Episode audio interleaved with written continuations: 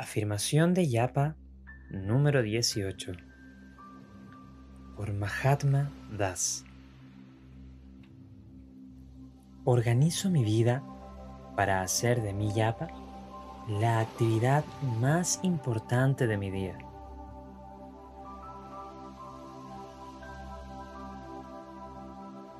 Si conscientemente no organizas tu vida de forma que apoye tu yapa, es posible que aspectos de tu estilo de vida puedan debilitar una buena yapa.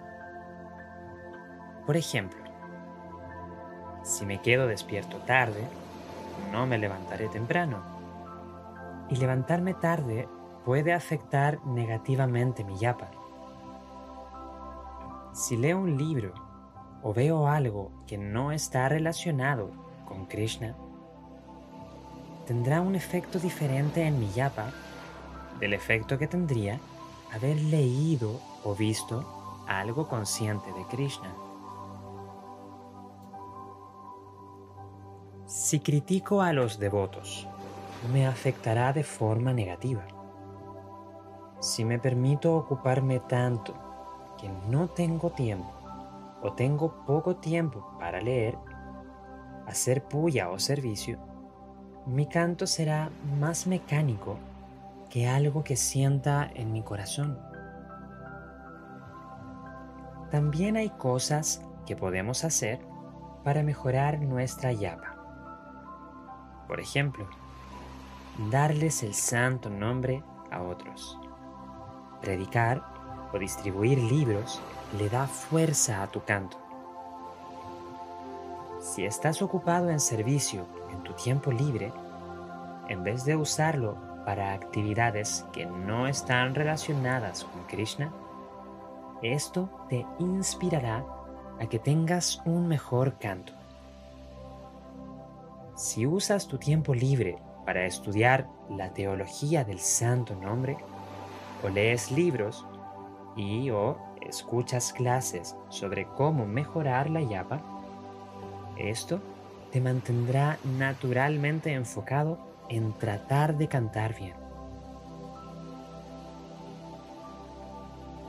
Y por supuesto, si te levantas temprano, tu yapa probablemente será mejor durante esas horas temprano por la mañana que más tarde durante el día.